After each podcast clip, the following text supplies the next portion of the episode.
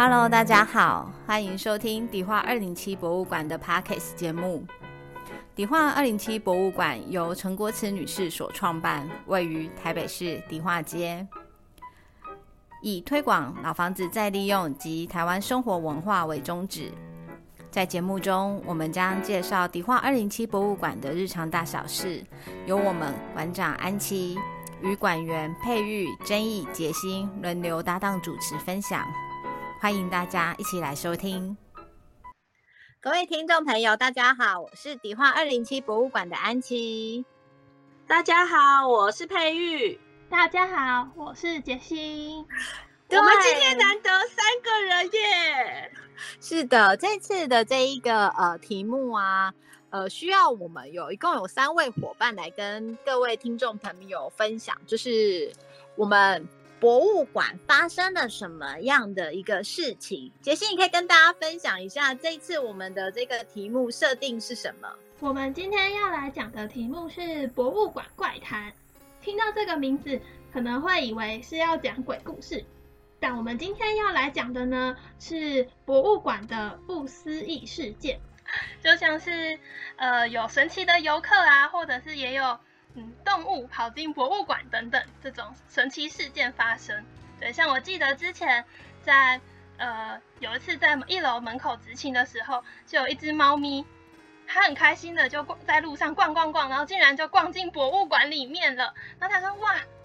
怎么办？只好赶快把它就是抱起来，再把它送回去街上。后来发现原来它是对面邻居养的猫咪。如果是附近的店，应该是安琪的好朋友。对，其实大家可能会觉得说，哎，为什么这件事情会发生在迪化二零七博物馆？因为迪化二零七博物馆是一个比较偏向社区类型的一个博物馆，也是一个呃规模比较小一点的博物馆。如果今天可能是台湾历史博物馆或是奇美博物馆这样子具有规模，那同时也有警卫，然后从入口就是大门口，进到博物馆真正的门口有一段距离的这样子的一个环境，就不会发生这样子的一个事情。对，所以呃，可能听众朋友们会想说，怎么会有这么多很有趣的事发生？主要原因是因为迪化二零七博物馆跟我们的街坊邻居以及民众们太接近、太 close 了，那我们比较。亲民，然后跟大家比较近一点，那才会有这么多有趣的一些事情。安琪先跟大家来分享一下，就是我从事这样子的一个算是博物馆文化馆所经营的十多年来，发生最有趣的事情第一名。哇，第一名，十多年第一名。对，第一名呢，我觉得是如果今天你可能是经营一个对外的一个空间，都会遇到的事情，就是有民众弃养小动物在你的门口。那时候我的工作地点在草山行馆，然后我遇到最有趣的一件事情，就是我在上班要准备开馆的时候，看到有。一笼的兔子出现在我的门口，那这笼的兔子有大有小 这个要请油管帮忙收养喽。对，所以这个时候真的是，其实我们做这样子的文化工作的时候，就会有很多的好朋友，例如说他们像是芝山绿园本身有一些专业，那像那时候我工作的地点在草山行馆。所以就请那个阳明山国家公园管理处来处理这一笼的兔子。那所以就 是只要是开放性的空间，都会遇到了很多这样子的类型的事情，不止在博物馆。所以其实今天的这集内容也可以给其他行业的朋友做一个借鉴。杰心可以想想看，你在这一个工作期间，除了猫咪是让你印象深刻，还有什么样的一个？活动或是什么样的一个状况是让你印象非常深刻的呢？再来，我先说。好啊，佩玉先说。我是佩玉，我要先说。我印象深刻的是中药柜子的捐赠。侧巷有来过二零七的火的游客，一定知道我们侧巷有一个中药柜的捐赠。这个中药柜呢，是我们在食粮展的时候的一个在讲那个。青草茶之类的那一个展区，然后那个游游客呢，他带着他的老婆跟他的孩子来参观，然后参观要离开前，就是跟我们一楼的志工说：“哎，那个我们家有一个柜子，中药的柜子，你们有没有要？我们可以捐给你，送给你们都没有关系。”然后当天是我值班，所以我就下去跟那个游客就是聊一下，说啊，真的很谢谢他啊，是什么样的东西？然后我们就很犹豫，到底要不要收，因为我们没有馆藏空间。然后呢，最后联系的结果是我们很觉得这个柜子对我们来说其实非常有意义，因为毕竟我们过去是一个中药行，可是过去中药行到我们接手中间有一个。有一个时间是完全没有人在做中药的经营的，所以跟中药相关的，除了我们的磨石子地板之外，没有任何的物件被留下来。所以能够有一个中药柜子回到二零七这样子的一个历史建筑里面，其实是一件非常美好的事情。所以我们后来决定要把这个柜子收下来，但是也非常可爱，才知道原来这个要捐给我们柜子的先生。其实是要捐他爸爸的柜子，哇，是历史久远的柜子哎，历史非常久远的柜子，我们不是随随便便摆在那边的，所以呃，你要真正能够那么近距离看到中药的柜子，如果你没有要去中药行买药厂的时候，你不可能站在人家前面看人家的柜子，所以一定要来我们二零七的巷子，你才看得到这个漂亮的柜子。重点是呢，这位先生很可爱，是。他其实也是我们附近邻居的好朋友，所以他每一档展都来，也是因为他这样子来看了之后，觉得我们那样子做输出太丑了，一定要给我们一个过。那杰心呢？刚佩玉讲完令人感动的中药柜捐赠之外，你那边有什么是让你印象深刻的事？除了猫咪，对我另外印象深刻的不可思议事件是在我们馆贴神秘的贴纸。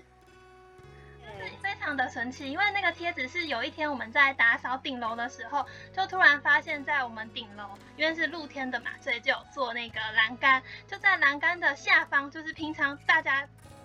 视觉不会看到的地方，哎，就摸到怎么突突的，把它抠下来看看，那才发现，哎，是一张贴纸。那本来以为只有一张，可能是小朋友乱贴，后来在顶楼就发现蛮多张的。它上面就有像宗教符号码的神奇图案，不止顶楼，我们一二楼也有哦，真的。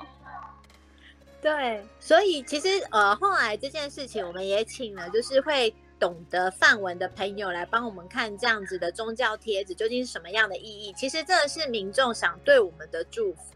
它是一个很好的一个咒语，是可以开智慧的，是跟文教相关的一个咒语。只是因为我们对这个宗教以及这样子的咒语不熟悉，会想说：哇，这是什么东西？怎么会有人贴贴纸？那后来经过朋友的解释后，他才发现说：哦，原来它是一个一种祝福。它不是，他不止祝福我们，是祝福我们这边所有的游客。嗯，对，然后可以开智慧啊、平安等等之类的。那其实就是我们在经营一个博物馆的时候，因为我们本身是免费对外开放的，所以进来的。民众呢会有许多形形色色的，那我们必须要讲说，现在这个社会大家都非常的紧绷，那可能大家都会有一些想要跟大家分享，或者是有一些身心上面的一些状况，那他们都会来到像我们这样子的一个艺文馆所参观，那甚至我们博物馆也因此而开了遇到这样子游客该怎么办的一个志工培训课程，让很多的朋友可以透过这样。子的一个课程了解来面对我们的民众，那杰心或者是佩玉，你们可以分享一下，在服务的时候有遇过什么样的民众，是让你觉得既心疼，然后又想帮助却无助的一个状况呢？嗯，像会有遇到有民众很热心的，就带着他收集的资料，想要来跟我们分享。但其实，在执勤的时候，没有办法有那么多的时间听他分享，因为那个民众他可能跟你分享，一分享下去就是一两个小时，因为他在家可能平常没有人听他说，他就特别会想要到我们的博物馆跟志工啊做分享，但是因为我们没有办法一直在那边听他讲，还有其他需要注意的服务的事项，对，所以就会觉得嗯，就比较没办法这样子一直陪着他。嗯，那佩玉呢？心疼是还好，但是我觉得有很多很贴心的游客啊。嗯呃，最明显就是年货大街，大家来采买的时候会有大包小包的东西，零食、果干什么都有。那他买采买完了，然后要回家的路上，可能刚好经过我们这边就进来参观，然后参观完呢，他就很感动的跟我们每一个楼层的志工，所有执勤的人都说你们真的很棒，然后就掏了一一把的糖果零食出来给我们的志工，这样每一个楼层都掏一把，我都觉得他那一包快掏光了。对，这是很很棒的一个民众的分享。其实像我在工作这么多年啊，我在府台街洋楼的时候，那时候我们有一系列的呃台北老电影的活动，然后是免费的，所以就会有经常一些阿伯们啊，嗯他们就会来看我们的电影，像什么台北方的早班车啊、王哥、柳哥。然后我印象非常深刻的是，就是有一个阿伯，他就是急急忙忙的来看我们的这一个播出，因为他不想错过任何一分钟。但是你也知道，很多的长辈他们可能会有尿失禁或者是大小便的一些状况。那我觉得那个长辈他其实不是故意的，我觉得他是没有发现他的排泄物已经跑出来了。对，那那时候其实一开始我们的年轻的工作同仁发现这个状况的时候，就会觉得，哎，为什么这个空间有一股异味在？那他就会觉得说，why 怎么会这样子？可是后来我发现说，哎，那个长辈他好像没有发觉，他自己是不知觉的。嗯，对，那我就觉得哇，好心疼哦！原来一个长辈就是他很想参与这样子的活动，可是他的身体是没有办法去支持他完成这样子的事情的时候，会觉得哎，真的是有一点难过。那同时也会让我反思到说，哎，原来长辈们可以去的地方这么少。因为如果就是说有更多的单位可以提供这样子的服务的话，他们是可以更容易亲近，这样就不用硬硬盯或者是怎么样。你会发现说，哎，原来就是博物馆有发生很多很多很神奇的事情，例如很想跟我们分享自己亲身经验的民众，那他们可能一讲就是一两个小时。那他们会有这样子的状况，第一个是听他说故事的人非常的少，或者是他在家里没有人陪伴，或者是他太孤单了，或是他发生了什么样的状况。那只要不是影响我们的执勤范围的时候，我觉得我们工作团都很很 nice 的会去陪伴他。但是有的时候真的我们没有办法继续服务的时候呢，这时候呢，我们的博物馆的同仁就会有一个小小脱身的妙招，可以可以跟大家分享一下我们如何脱身吗？我们分享的妙招最简单，就是因为我们执勤都要带对讲机，所以嘞，对讲机很好用是。我在跟你讲话的同时，你不知道我对讲机听到有没有听到声音。这时候我们就可以假装啊什么？你等我一下，然后就可以跟游客说，就是跟这个分享的游客说，你稍等我一下，然后这边假装对对讲机回话，然后就说不好意思，我要到另外一个地方去哦。那那你再慢慢参观，然后就可以溜走。或者是其实我觉得最常就是有游客要分享的很热烈的时候，都是跟着我们的志工在分享，所以我们自己几个同仁，我们只要上班在看监视器的时候，都会发现说，哎哎，这个游客可能跟志工讲话的时间比较长，怎么我上一秒在看，我过了二两分钟、五分钟了在看的时候，嗯，他们还在讲话，我们就会关心一下说，哎。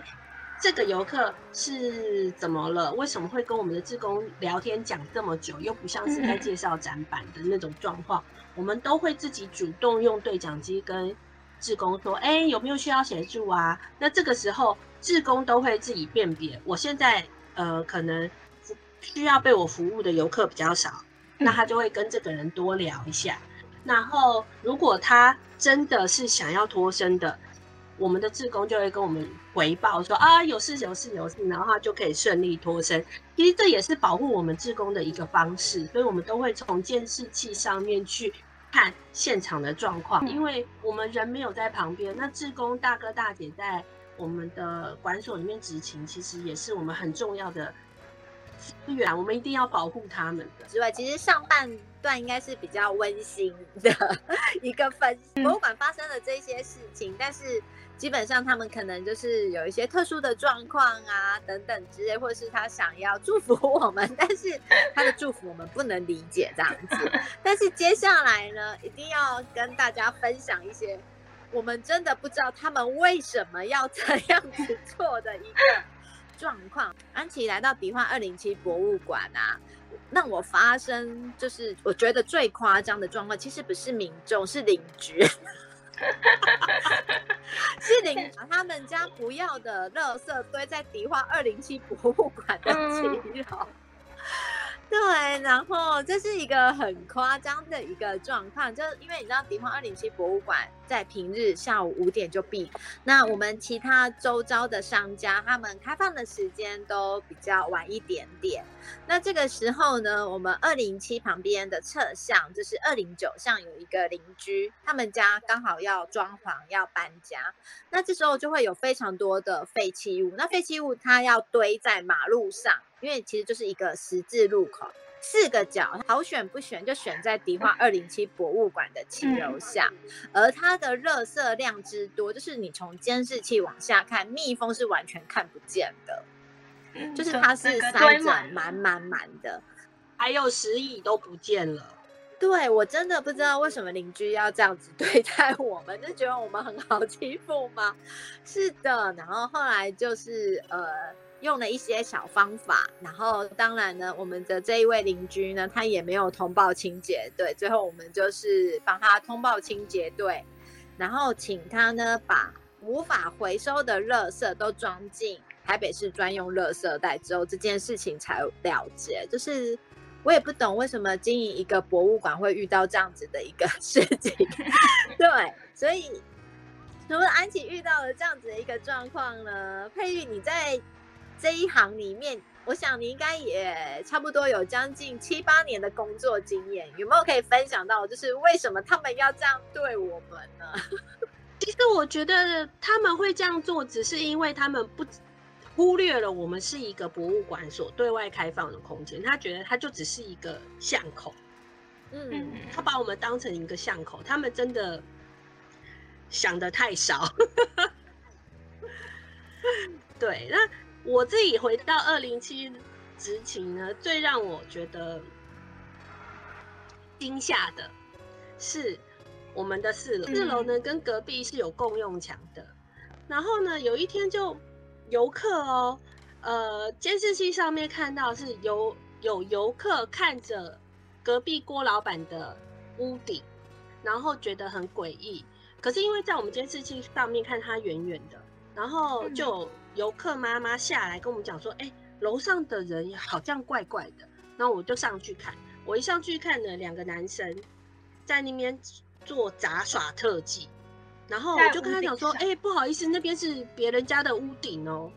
然后他下来就说：“哦，我是那个 YouTuber 上面的杂耍特技。”我心里面想说：“然后呢？你这样就可以爬到别人家的屋顶吗？超危险！那是别人家哎。”对啊。很可怕，很可怕，因为他整个是站在那个假呃屋顶下来的一个假墙上面，他随时都有掉下去的危险。我都我心脏病都快发了。就你如果发生这么危险，是我们家的事情，还是隔壁郭老板的事情，还是这是你自己的事情呢？无无法言语，无法言语。田心你呢？你从从实习生当到正职，你觉得你有遇到什么让你最难忘的？其实也是顶楼的危险事件呢。就是大家到顶楼之后，可能看到很漂亮的风景啊，然后看到我们那边的摆设，就会很想很开心，想要做一些自己想做的事情，就会忘记危险性，就忘记我们那里其实还是露天顶楼的区域。对，像在。除了在屋顶上之外，我们顶楼有摆陶艺，对，那也有遇到就是民众他们就很开心，然后就想要摆一些特别的 pose 来拍照，就整个人横跨在躺椅上，就是脚在一张，手在一张，然后做后空翻的动作，就是看了会觉得天呐，好怕他摔下来，就赶快冲上去提醒民众。他以前可能是体操或者是拉拉队的。嗯，要跟来参观的民众讲，我们其实不是就是一定要监视着他们，只是因为他的一些动作会让我们感到担心。对，那身为一个公共空间的一个开放者，我们会有义务要对所有的民众要有一个安全上面的规范。我们不希望他们来我们这边发生任何的事情、任何的危险。那当然也会希望说来参观的民众啊，就是可以保持良好的参观礼仪跟规范，不要做一些太危险的一个动作，这样子。嗯，我还有话要说。因为我们是开放空间，所以真的来二零七参观的游客，不要在我们馆内或者是四楼，只要他觉得四下无人的地方，绝对有监视器，不要做任何违反 善良风俗的行为，这个会把我们家的工读生孩子吓。对这个，我我我想应该在台湾很多公共开放空间的博物馆或者是其他的馆所，应该也都会有遇到这样子的民众，只是他们没有像我们那么 认真的看监视器，或者是他们躲在某一个超大花园的某一小角没有被发现。但因为真的是这个社会上面很喜欢有很多年轻人，他们非常喜欢冒险。跟追求一种感官上面的刺激，所以会在我们博物馆的某某隐蔽的空间做一些非常不恰当的一个行为，而好各个馆所都会，对，而好死不死的又被我们看见，然后又录影下来。当然，我们有保障民众的隐私权，所以完全都没有对外，但我们工作同仁都有看。他们就是年轻人，可是他们真的不知道，即便有大花园啊，或者是有草丛、树荫啊、公园什么之类的，都有监视器。真的，台湾到处都有监视器，不然怎么可能会第一银行被 ATM 取钱的事情都可以被抓到那两个犯人呢？是啊，对，所以就是其实，在博物馆里面，就是有发生很多大大小小的事情。那那个杰西，你觉得我们还有什么样的故事值得跟各位听众朋友分享的呢？嗯，我还想要分享一个是蛮特别的观众群，就是会有专门在收集各个馆所的盖章的民众。然后他们也有自己的一些小社团，我觉得很温馨。就是他们可能在北部的呃民众会到北部的馆所去收集这些印章。那他们盖章不是只盖一个，他们可能会盖五很非常多十几个。那他会去跟其他地区的民众做交换，就他们有印章收集的社团。对，就觉得非常有趣。就也是看到这样的观众才说，哎，原来有这样子的事情。我必须说，他们真的很专业，因为他们知道这个章，他们都会先拿起来看这个章是比较新的还是比较旧，然后按下去的力道就会有差别。他们每一个盖出来都是漂亮，真的。但是因为其实他们这样子的一个长期，就是长时间的使用盖章的行为，也会影响到我们其他民众要盖章这件。那通常他如果盖章盖太久的话，呃，我们博物馆的工作同仁会是去进行一个劝导，说，哎，可不可以先让后面的朋友盖一下章，然后没有人的时候你再继续。那我觉得他们其实也都非常的 nice，就是会先把自己。要盖到一半，先暂停下来，然后再让我们其他的朋友们先盖，然后盖完之后，他再继续他的这个非常专业的工作。那甚至他们会有带一个垫子，让他盖出来的章是漂亮的。然后纸张跟纸张之间，他们会垫卫生纸，然后每一张纸都是 A4 大小或是固定大小，真的是非常专业的。我想说，如果哪一天安琪要办一个关于收藏。各式各样风景印的展览，一定要麻烦这些朋友们哦。好，好多本可以放在那边给大家看。是，那其实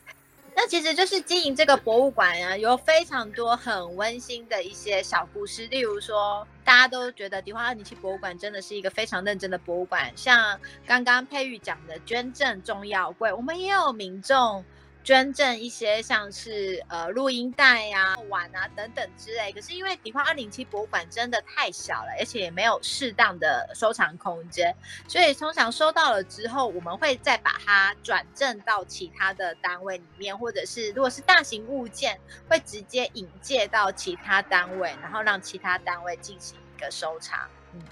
然后不一定是收藏，也有再利用啦。呃，我印象中录音带展收到的有那个中国宝级中医的大师的课程录音，我们后来就把它捐到了那个中研院中药所去，让他们可以继续做，看是做再利用或是研究。因为我觉得这种东西就是有需要的地方是宝，没有需要的地方就会觉得哎怎么办？有点占空间，有点小空。那现在的话，就是两位有没有什么样觉得是很恐怖，想跟大家真正的怪谈、真正的恐怖，想跟大家分享的？我先分享，我就是我人生经验中遇到最恐怖的一件事情，也是在馆所里面。就安琪从入行，就是有草山行馆、台北故事馆、福台街洋楼跟迪化二零七博物馆这些馆所，我遇到就是在我的。博物呃小馆所的生涯当中遇过最恐怖的一件事情就是火灾，哦，就是我亲眼目睹了火灾 现场的一个发生。呃，在现在的这一个社，应该是说在现在的工作环境里面是比较少遇到，就是没有，应该不会遇到了，因为当年的一个时空背景的话是呃录影。就是来拍摄节目的朋友，他们的灯是那种非常烫的那一种的高热的这种的照明灯。那当天的一个温度是非常冷的，那是一个很寒冷的一个冬天。那在台北故事馆的地上还有地毯，所以它其实就是灯泡破掉，然后。火花溅到地毯上面，引起小小的火苗，然后烧毁了部分的展品。所以，其实你在现场的当下，第一件事情一定是灭火，接着的话就是保持现场拍照，叫警察来，然后讨论。呃，要要做笔录，然后通知保险公司。其实这一系列的一个程序呢，跟我们的展品被破坏的一个程序是一样的。那这是我在博物馆的生涯当中，或是馆所生涯当中，我觉得遇过最惊险、最恐怖的一件事情，跟那种很奇怪，例如民众丢动物在门口啊，等等丢垃圾的，又是不一样。这个其实是会影响到这栋房子的安全的。有，我有，我有印象这件事情。那时候我还没有进到那个故事馆。可是呢，这件事情真的很恐怖，很恐怖，因为整个都是老房子，又是木头的，你这样个烧下去不得了。然后另外又是你的火花见到的是收藏家的收藏品，对，所以就是其实像我们就是呃很多朋友们就问说，哎，为什么你们要有摄影规范呢？你们要有很多不同的规范，是因为。我们必须要防范于未然，就是很多的事情你没有想到，但它就发生了。对，那当然后来这一个呃摄影单位，他也进行了一些赔偿，就是后续的赔偿就交由保险公司跟摄影单位还有摄收藏家来进行一个处理。但你就会发现说，为什么博物馆要有规范，要有摄影规范，然后进来。呃，进到比方二零七博物馆不可以拿饮料等等，是因为当你磨石子的地板或者是你的手扶，我们手扶梯也是磨石子的，它有一些水的时候，它可能会造成你们滑倒或是怎么样，我们也都会跟民众讲说，你不要跑，你要慢慢走，上楼梯要有人。我们也曾经在比方二零七博物馆，就是。听到砰的一声，是真的是民众小楼梯不小心就是滚下来了。那我们看监视器，真的非常的惊恐。但呃，家长他们并没有怪迪化二零七博物馆的意思，是因为我们不断的他在上每一层的楼梯的时候，就会跟他讲说，哎，小朋友慢慢走等等之类的。所以你会发现说，哎，迪化二零七博物馆有非常多不一样的规定，或者是说你进去每一个博物馆都会有很多很多的规范，是因为我们在呃这个工作的空间里面，一年有将近十万的民众，我们看过太多的状况跟事件发生了，那不希望说这样子的事情再度的重演，才会有这一些的一个规范。其实啊，这应该就是游客们需要去。多注意，不论是我们或是各个馆所，他会去定的规则都有它背后的意义，不是为了要刁难，或者是我就是不同意的理由，一定是有发生过什么样的事情才会去做出这些的规范，希望大家能够遵守。那前提的目标都是为了保护大家的安全，所以这个真的就是来到各个馆所去参观的游客都。希望能够好好的配合的小小的小小的要求，因为整个营运量很大。对，就是虽然也不好，就是你知道，每次我在跟大家分享说我们的营运量很大，时候感觉好像就是迪万零七博物馆就是可以。不用做太多的事。其实我们在民众的安全跟参观的品质上面，一样就是有一些属于我们自己的要求跟规范。那另外，呃，就像上次安琪讲的，不是所有的人经过二零七博物馆都会进来参观。我们也会希望说，不同的族群可以进来参观我们这个博物馆。没错，没错，因为越多人能够进来我们博物馆参观，越能达到我们博物馆的使命。老房子再利用。跟推广台湾的生活文化，这真的就是我们希望能够进来的越多人，大家看到越多的东西，越喜欢老房子，我们台湾就会有更多的老房子被留下来。那我们今天的这一集的内容就到这一边，那欢迎大家。有空的话，可以按时收听我们的 Pockets 节目。那我们的 Pockets 或者直接来二零七参观。对，那 Pockets 上面有那一个五颗星的评分，那大家可以就是订阅，然后顺便帮我们评分，也可以帮我们分享给更多的听众朋友。那各位听众朋友，拜拜，拜拜，拜拜。